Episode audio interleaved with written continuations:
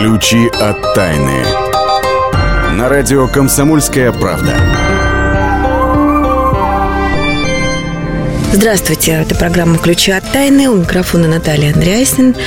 И хочу начать с новости, которая нас всех потрясла, точнее ее развить. Я имею в виду, конечно, ужасные теракты в Париже. И вот у всех возникает вопрос, чем отличаются эти жуткие люди от обычных людей? Как они становятся такими? Можно ли их распознать среди нас?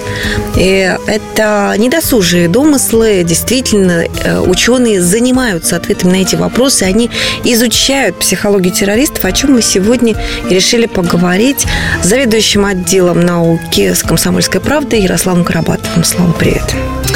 Здравствуйте. Вот все-таки изучили, да, то есть составили ученые какой-то психологический портрет террориста. Что он из себя представляет? Ну, естественно, потому что, да, ну, сразу бросается, э, всех поражает э, вот этот парадокс, да, как живого человека, э, как ему внушить мысли, э, стать бомбой, взорвать себя, э, ну, по сути дела, совершить самоубийство.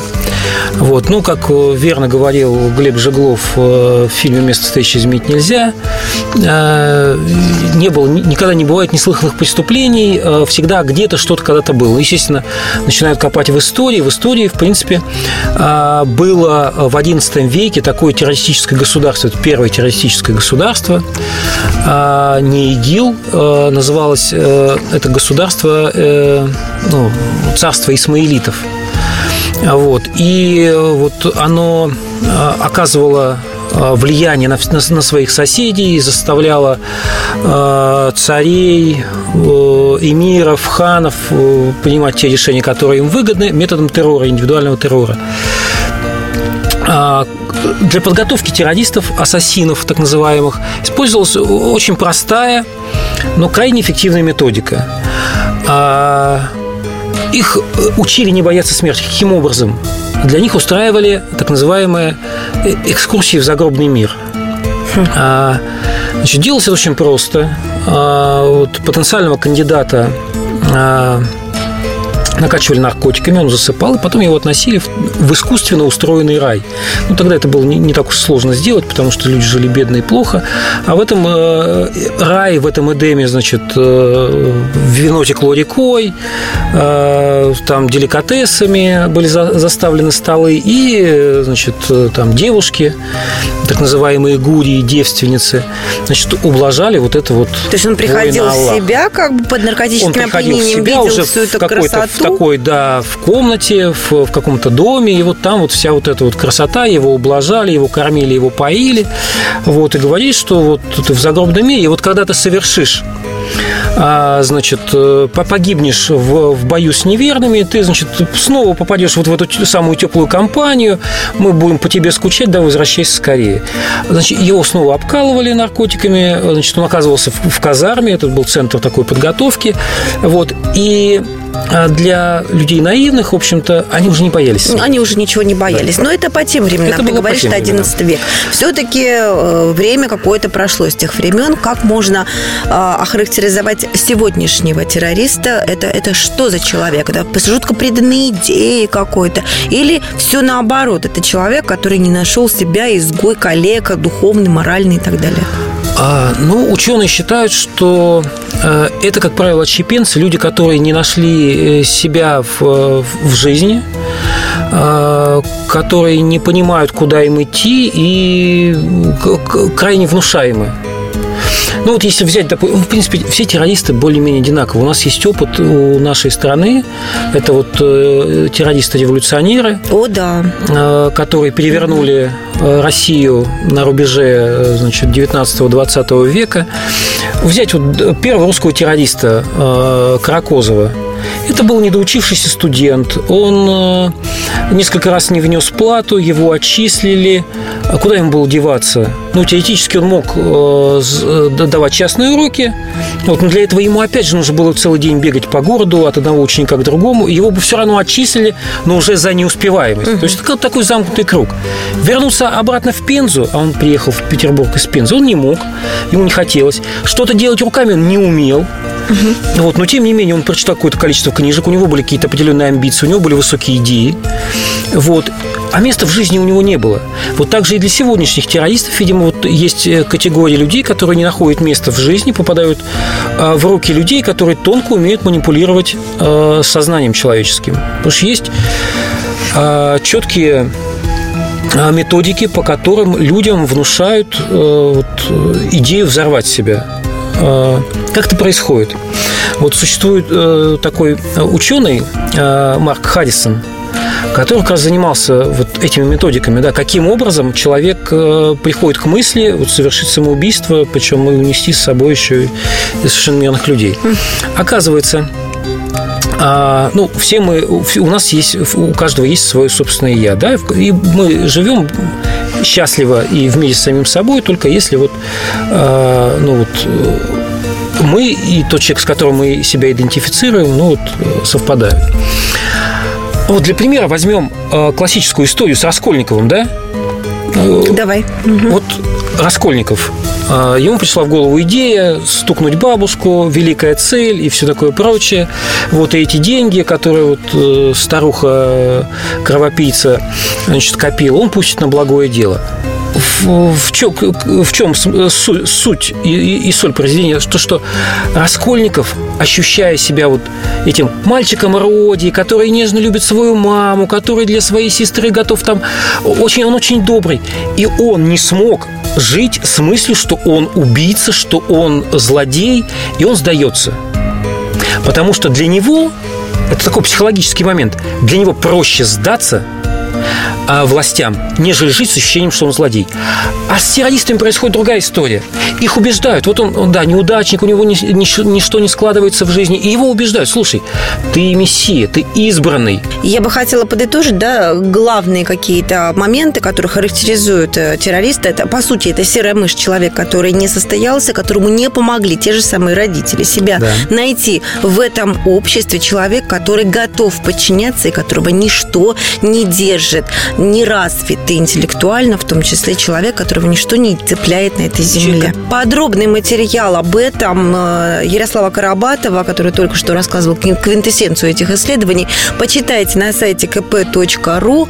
Продолжение разговора о терактах. Э, уже названы э, несколько стран, которые ездить опасно именно из-за возможных терактов. Но мы с вами поедем в следующей нашей рубрике по нашей стране по местам силы, в данном случае на Алтай. Не переключайтесь. Ключи от тайны. Спорт после ужина. На радио «Комсомольская правда». Меня зовут Евгений Зичковский. И на выходных я занимаюсь спортом. Ну как занимаюсь? Слежу за спортивными событиями. Так что для меня понедельник – день тяжелый вдвойне. Но я все равно расскажу вам о главных новостях из мира спорта. Ведь в нашем деле только так, превозмогая усталость.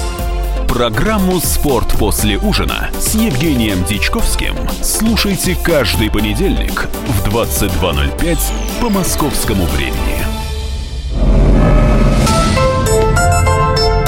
Ключи от тайны.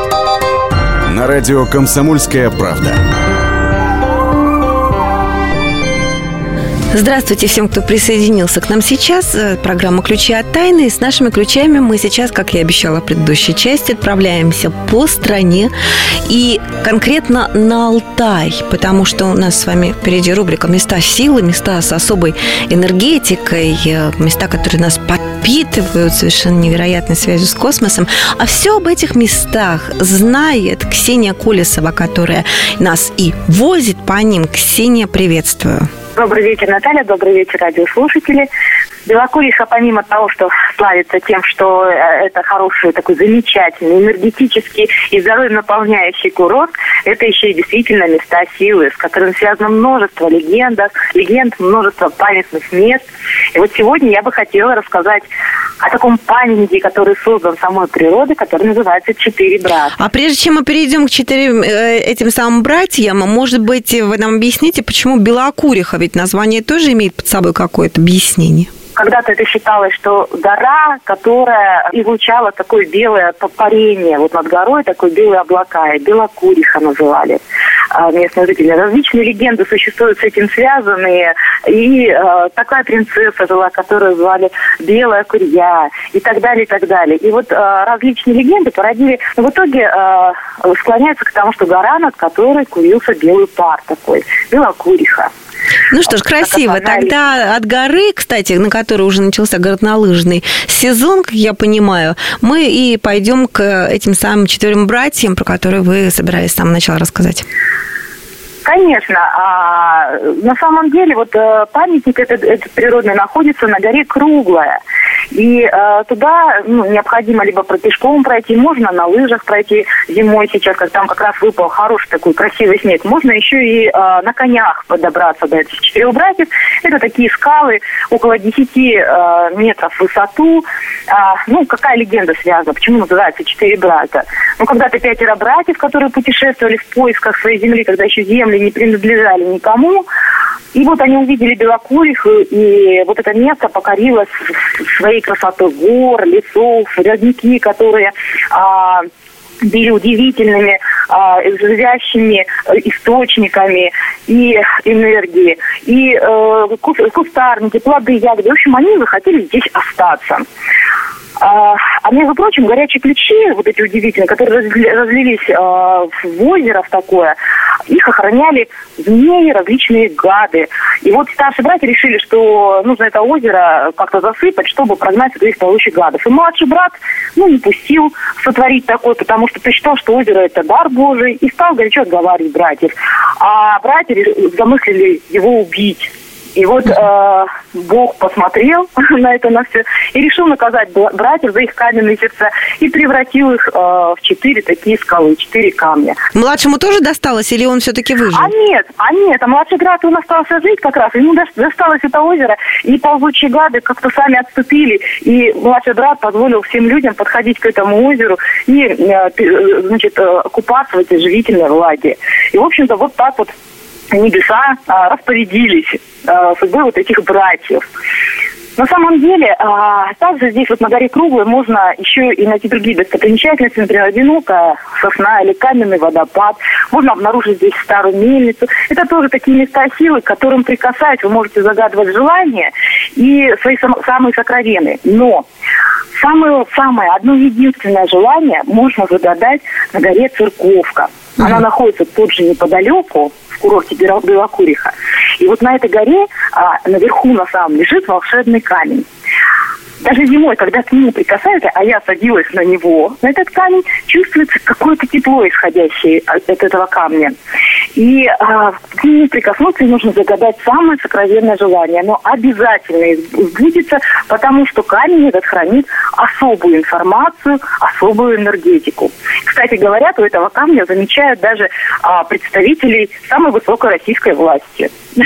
которые также загадывают свои желания. Надеюсь, что хорошие и добрые. Да, и самое интересное, что, наверное, оцепления как никакого там в эти моменты нету, соответственно, все мы можем там встретиться. Но это не самое главное, ради чего туда стоит добираться. Кстати, добираться как далеко до этой горы, как высоко придется а, ползти? На самом деле можно подняться на подъемнике, которые курсируют э, на вершину горы, и поэтому, в общем-то, достаточно комфортно и быстро можно добраться на вершину горы. А можно подняться пешком по специальной тропе, что многие предпочитают делать, потому что только дойдя до какого-то, ну, э, до этой цели, скажем так, э, дойдя пешком, преодолев трудности, преодолев какую-то усталость, э, можно как раз вот э, почувствовать в полной мере, что то желание, которое ты донес до вершины, оно действительно сильное, оно действительно сокровенное. Ну да, действительно, потому что, способ.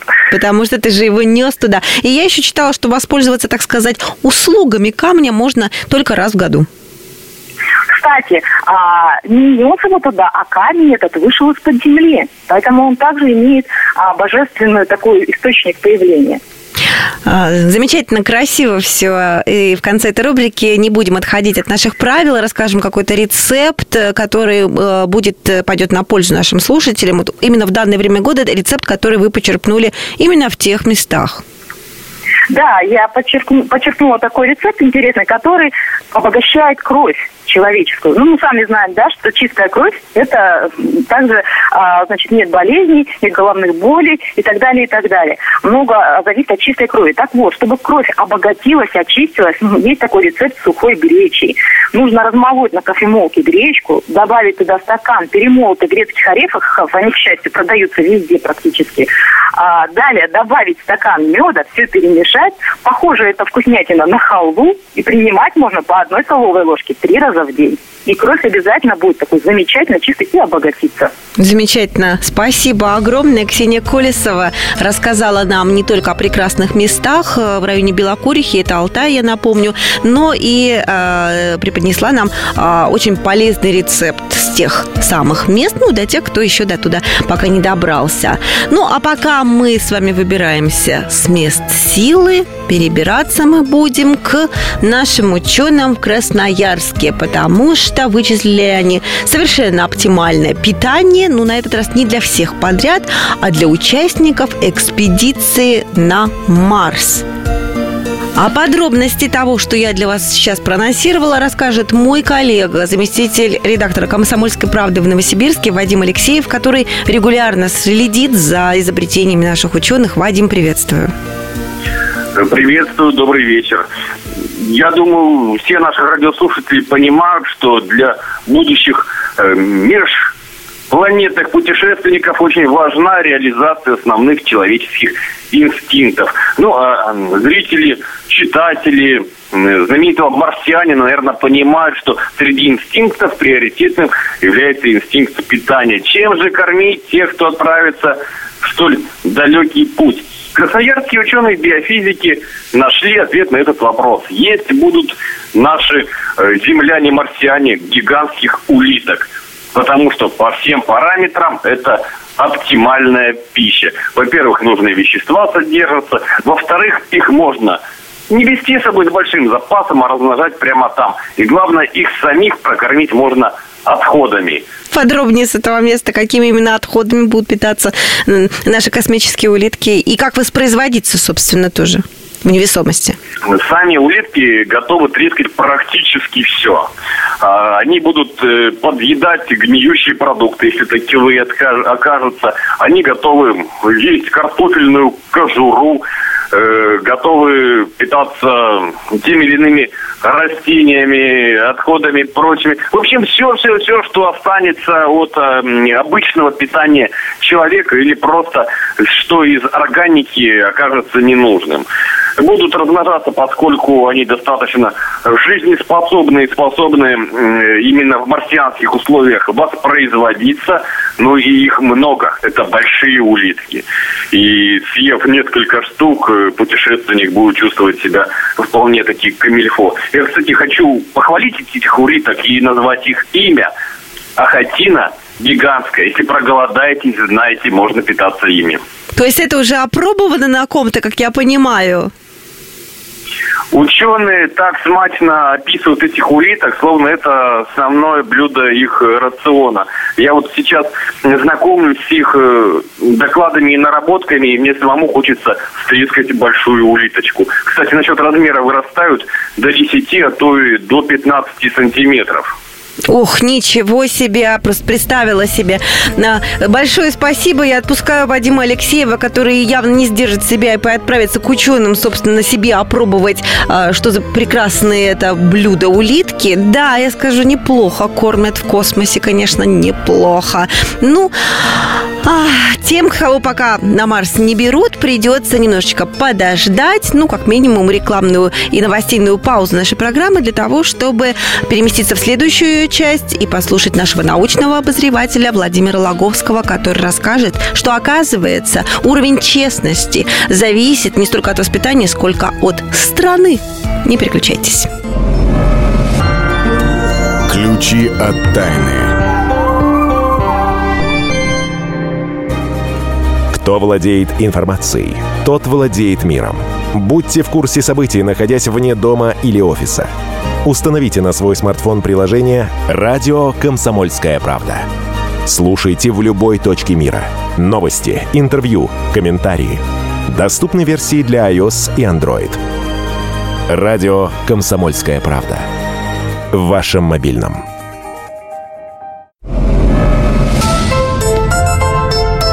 Ключи от тайны. На радио «Комсомольская правда». Это «Ключи от тайны». У микрофона Наталья Андреасин. Мы продолжаем. Это наша рубрика «Почемучка». И сейчас попытаемся выяснить. Вот представьте себе, прежде чем я задам этот вопрос, вот вы живете и думаете, что вокруг вас окружают ну, люди честные и нечестные. И зависит это, вы до сих пор, до сегодняшнего дня думали, зависит от, видимо, воспитания, да? Плохо воспитали нечестный человек, хорошо воспитали честный. Вот сейчас мы как все это опровергнем, потому что, видите ли, ученые выяснили, что уровень честности, он в разных странах тоже разный. Почему? Задаю этот вопрос научному обозревателю «Комсомольской правды» Владимиру Логовскому. Володя, здравствуйте. Здравствуйте. Вот как раз Пролейте на вопрос, почему свет. Э, ученые так и не ответили. Ну что ж вы нас но сразу зато, вот так вот но зато они разочаровали. От, открытие сделали, что уровень честности, как ты правильно сказал, разный в разных странах. Может быть, это от воспитания зависит э, в конкретных странах, но, но тем не менее, вот они получили такой результат, проведя соответствующее исследование. Давайте Казалось, вот расскажем, в чем исследование Как можно определить уровень честности ну в какой-то стране? А нашли способ. Дать каждому бриллиантовое кольцо, например. И нет. Нет?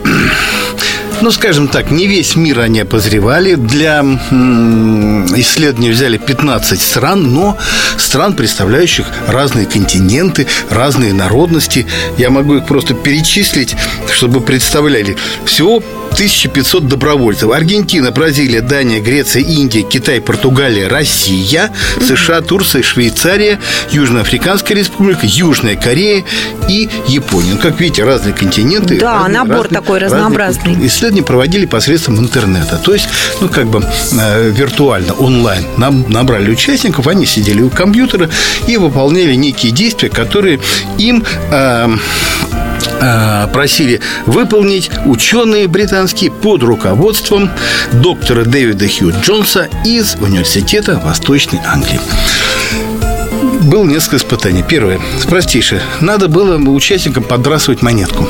Вот они подбрасывали монетку и говорили, что выпало, орел или решка. Угу. За решку они, им полагалось 5 э, долларов.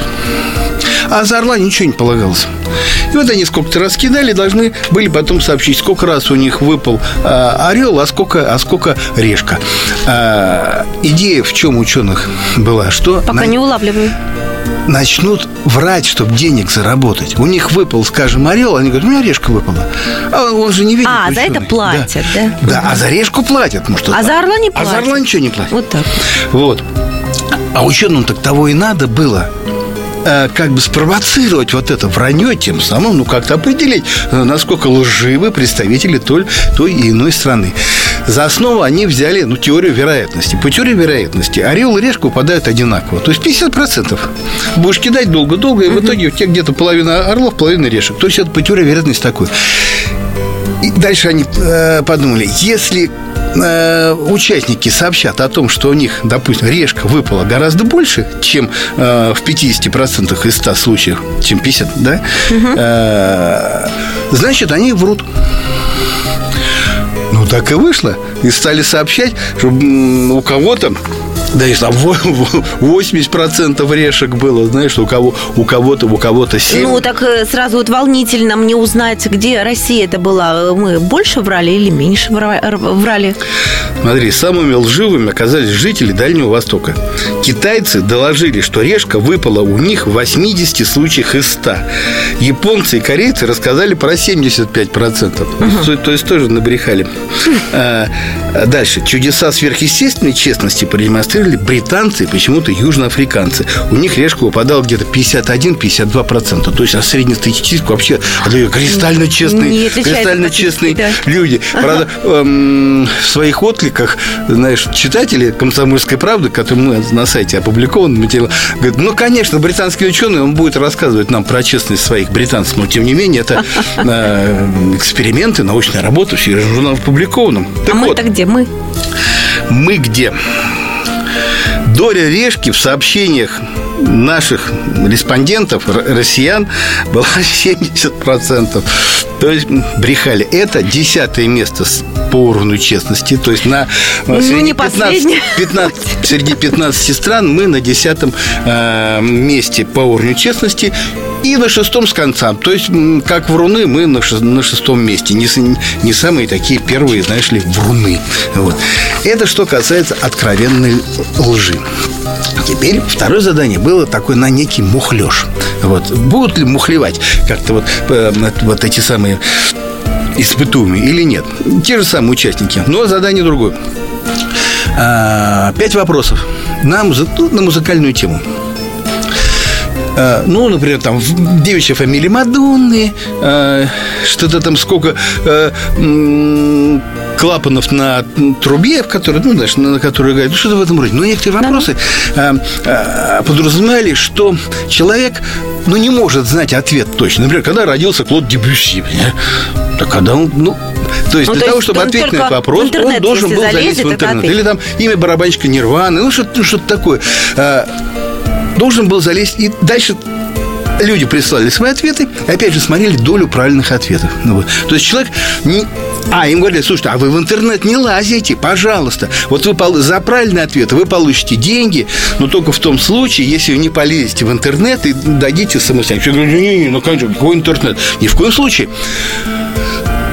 А по присланным ответам было ясно, что люди лазили в интернет. Угу. Так вот, значит, э, э, вот в, в, в этих исследованиях, опять же, знаешь, опять же, китайцы продемонстрировали, что они все-таки лгуны, вот, но почему-то на первое место по честности вы, вылезли японцы. Можно ли сказать напоследок, что э, уровень вот этой вот попытки мухлевать зависит от какого-то уровня жизни в стране? Ну, есть такая идея, что чем беднее страна, тем вот уровень вранья выше. Якобы с развитием культуры, да, взаимоотношений, судебной системы, законов, э, люди уже могут полагаться на нее и как-то меньше друг другу врут. Но знаешь ли, не очень это как-то вот тоже с экспериментами э, согласуется. Тогда я думаю, что у всех еще все впереди, потому что ученые никогда у нас не стоят на месте, а Владимир Логовский внимательно следит за всем их э, экспериментами и обязательно рассказывает. Ну, а мы пока, честно-честно вам говорю, прервемся совсем ненадолго. Во-первых, на нашу темную историю, нашу постоянную рубрику и послушаем сейчас о пропавшей а, близ одного маяка в Шотландии команде команде моряков и что за историю таит тамошний остров-призрак. Послушаем.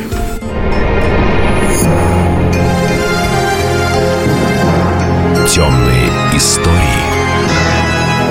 На радио «Комсомольская правда». Полдень 26 декабря 1900 года. На шотландский остров Фланан прибыло судно «Гесперус», Однако, вопреки обыкновению, гостей никто не встречал. За две недели до этого у острова бушевал страшный шторм. Предупреждать моряков о близости скал должен был 23-метровый маяк, установленный на острове. Но в тот день команда проходившего мимо парохода не увидела его огней. Информацию об этом моряки передали в службу береговой охраны. Там удивились, почему бездействует вахта из трех смотрителей маяка. Когда Гесперус пришвартовался, первым на берег сошел главный смотритель маяка Джозеф Мур. Он сразу отправился на поиски своих подчиненных. Двери всех помещений были закрыты. На кухне стоял приготовленный, но не тронутый ужин – на вешалке не хватало двух непромокаемых курток и двух пар резиновых сапог. В служебных помещениях царил образцовый порядок. Фитили в фонарях чистые и обрезанные, резервуары полны масла. Но главное, стрелки часов замерли ровно в полночь. Джозеф Мур взял в руки вахтенный журнал и начал читать. 13 декабря. Море яростно хлещет. Товарищи плачут и молятся. 14 декабря. Молимся все. Джозеф Мур хорошо знал, что заставить молиться или плакать потомственных моряков могло только нечто экстраординарное. Ученые предположили, что трех смотрителей смыло в море гигантской волной – Позже исследователи узнали, что Фланнан пользовался дурной репутацией у жителей соседних островов. Они уверяли, что он кишит призраками и эльфами, которые не переносят чужаков. Джозеф Мур остался на маяке на месяц, и каждый день он вспоминал о том, что когда распахнул дверь маяка и выкрикнул имена смотрителей, с крыши башни взлетели три огромные черные птицы. Таких в своей жизни он не видел никогда. Темные истории. Слушайте «По стране». Ведущая Наталья Андреасен. Каждое воскресенье на радио «Комсомольская правда». Я, Наталья Андреасин, в программе «По стране» разбираю вместе с вами самые необычные истории. Некоторые из них просто удивляют, а некоторые по-настоящему ужасают. Да, кстати, в программе мы всегда разбираем одну из громких историй этой недели с психологом. Слушайте программу «По стране» каждое воскресенье в 20.05 по московскому времени. Слушайте, слушайте все-таки в одной стране живем. Ключи от тайны. На радио «Комсомольская правда». Так, с нашими ключами от тайны мы, как всегда, движемся ближе к концу. Несколько новостей для вас приготовили, совершенно удивительных. Я надеюсь, как всегда, Слава, удивляй. А, значит, Напомню, э, где-то в январе этого года э, сенсационное открытие было сделано астрономами. Они нашли планету двойник Земли. Это вот планета Кеплер 438b, э, которая является чемпионом по так называемому индексу подобия Земли. То есть там условия ну, вот, один в один с земными. И тогда было много шума по поводу вот, это вот та самая планета, которую можно колонизировать и переселиться, и вот проблема перенаселения будет решена, тем более она недалеко, э, там чуть-чуть Ты больше... хочешь нас всех разочаровать, сказать, 400... что это не так? Э, да. Почему? Значит, начали изучать, ну, естественно, как, как самый э, такой вот привлекательный для нас объект. Выяснилось, оказывается, что жизнь там невозможна, потому что э, там звезда, такой красный карлик, э, ну, в отличие от нашей, э, наша Земля, звезда немножко устроена немножко по-другому, а там вот такой вот красный карлик. И э, на нем происходят большие возмущения которые а, вызывают значит, вспышки а, ну, большой дозы э, излучения радиоактивного, и оно убивает на этой планете все, все живое. Без шансов. Без шансов, да, потому что выяснилось, что магнитного поля у этой, у этой планеты нету, и нет атмосферы, которая могла бы предохранить, и вот эта планета полностью стерильна. Это о чем говорит? Первое, во-первых, э, мы теперь понимаем, что если мы найдем э, братьев по разуму, то это будет очень большая удача. А второе, нам нужно беречь свою планету, потому что нам переселяться уже оказалось некуда. Ой, безусловно, да. Хорошо. А, ну, тогда я тоже останусь стоять, так сказать, на земле, никуда мы не полетим. С моей новостью, которую я нашла, она вот э, для домохозяек будет интересна и очень плоха, видимо, для мужей. Потому что выяснили ученые, что готовить дома вредно для здоровья. Вот вы наверняка любите прийти домой, там, борщика, там, котлеточку, да, свежесварганину. Не, ничего подобного. Изучали это все специалисты медицинского центра университета РАШ в Чикаго. Исследовали около трех тысяч женщин в возрасте от 42 до 52 лет. Более того, исследовали не один год даже, 14 лет. И смотрели, как у них меняется здоровье, и наблюдали их и э, по утрам, и э, просто какие-то замеры контрольные делали раз в год. И выяснилось, что связь между процессом приготовления пищи и риском возникновения а, сердечно-сосудистых заболеваний прямо-таки вот совершенно очевидно. Ну, объясняют это в частности тем, что человек, который стоит и пробует все, что он наготовил, жиры эти все прекрасные, да, э, э, постоянно пробуя это, они все очень плохо влияют на здоровье, на сердечно-сосудистую систему, закупоривают сосуды. Так что не знаю, какой вывод из этого. Не есть или есть редко. Знаешь, у меня будет э, такое интересное продолжение твоей гастрономической темы. А вот ученые установили, а, что нужно, а, как, как нужно готовиться, правильно готовиться к свиданию. Ты никогда не угадаешь. Нужно есть чеснок. Ой. Да, серьезно, тебе говорю. Значит, проводили эксперимент, э, солидный университет, шотландский университет Стерлинга. Более того, еще и э, дублировалось исследование э, чешскими коллегами из университета Карлова. А, вот.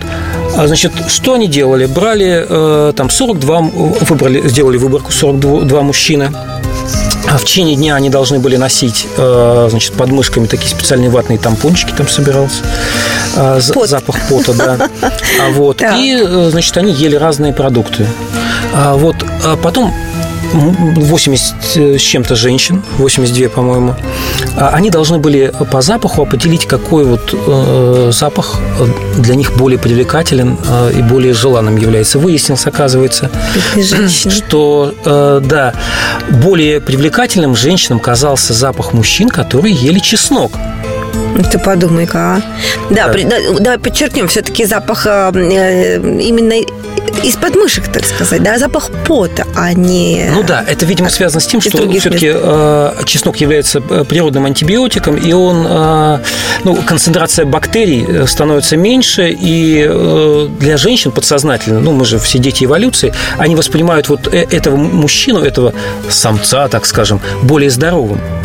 Он, он кажется, что он меньше подвержен болезням и более выгоден как отец. Ты подумай, а? Да а, запах изо рта, опять-таки, все-таки. Вот ты говоришь, что это... С чего ты начал? С того, что это совет тем, кто собирается на свидание. То есть ты посоветовал тем, кто собирается на свидание, значит, наесться чеснока и не пахнуть потом. Ну, я понял, о чем ты говоришь. Ну, смотри, вот это вот мне напоминает э, известный анекдот, да? Помнишь, как вот зайцы, зайцам надоело, что их волки едят, да, и они, значит, отправили делегацию к сове. Говорят, ты самая мудрая, вот сделай что-то, чтобы прекратить этот проклятый волчий геноцид. Что нам делать?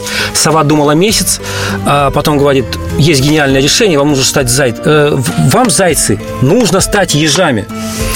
Зайцы, ура, ура, значит, долго праздновали, потом кому-то в голову пришло, а как же мы ежами-то станем? Э, пошли снова к сове, а сова говорит, ребята, я занимаюсь глобальными, фундаментальными вопросами, а это вот как в еже превратиться, это тактический вопрос, решайте его сами.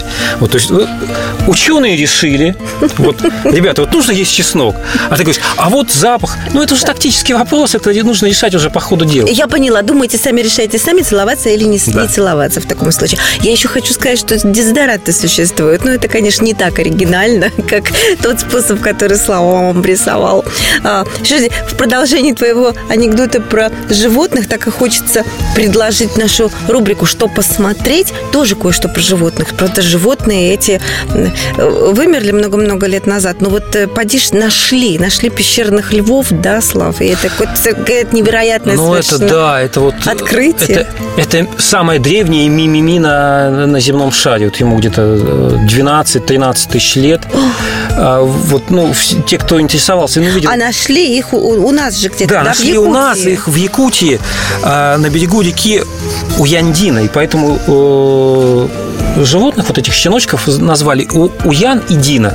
Ну, в честь речки. Им даже имена ну, им дали, даже да? Месяц, да, они такие, понимаешь, маленькие, пуши. Великолепно сохранились. Вот такое ощущение. Да, не забудем, что это рубрика «Что посмотреть». Мы советуем да. это посмотреть такие в интернете. Вот пушистенькие, маленькие, миленькие, вот мимимишечки. Они там ну, пролежали где-то в какой-то трещине, очень хорошо сохранились. Вот. И фотографии можно посмотреть на сайте kp.ru в разделе «Наука». Там есть заметочка, вы легко найдете ее. Вот, действительно непередаваемое ощущение, уникальная совершенно находка. И более того, эти, а, они настолько хорошо сохранились, что пещерных львов собираются клонировать. Это сообщили в, Академии наук э, э, Республики Якутия. Зачем? Ну, это, это очень интересно. Ну, во-первых... А, идешь такой за грибами, за ягодами, у тебя есть шанс, ну, что они... тебя не только медведь нападет, но еще какой-нибудь пещерный лев для разнообразия. Нет, ну, это для научных целей. Естественно, они, ну, популяцию Богу. невозможно э, восстановить, потому что для этого нужно, ну, как минимум 2000 особей, чтобы они не скрещивались, а клонированные э, животные, это, в общем-то, ну, а у них один и тот же генетический набор, то есть они выродятся и вымрут абсолютно. Так, так что будем ждать, может, действительно нам удастся э, воскресить животное и вообще род, э, вид животных, которые вымерли там больше 10 тысяч лет назад. Ну, будем ждать, конечно, следить, в том числе в разделе, который ты упомянул, раздел «Наука» на сайте kp.ru, и ее, и этот раздел ведет, я напомню, заведующий э, отделом науки комсомольской правды Ярослав Карабатов, который только что э, был с нами в эфире. Ну, а напоследок, в этом же, кстати говоря, разделе вы можете найти э, информацию о песнях, которые повышают уровень счастья у людей. И мы, кстати говоря, эти песни в предыдущих наших программах ставили. Их всего пять. Их вычислил а, ученый из а, университета Гронингема, Яков Йола его зовут. Итак, четыре из этих песен мы уже послушали. А сегодня я предлагаю послушать пятую из этой коллекции. А, певица Синди Лаупер поет песню, которая называется «Girls Just Want to Have Fun». В переводе, что означает «девчонки просто хотят веселиться». Но э, дело даже не в том, что название песни такое оптимистическое, а в том, что э, ритм этой песни 150 ударов в минуту соответствует формуле счастья, которую вывел вот этот самый ученый, которого я упомянула. Так что слушайте, наслаждайтесь, повышайте свой уровень счастья, берегите себя и друг друга. А мы с вами прощаемся еще на неделю. Пока. Всего доброго.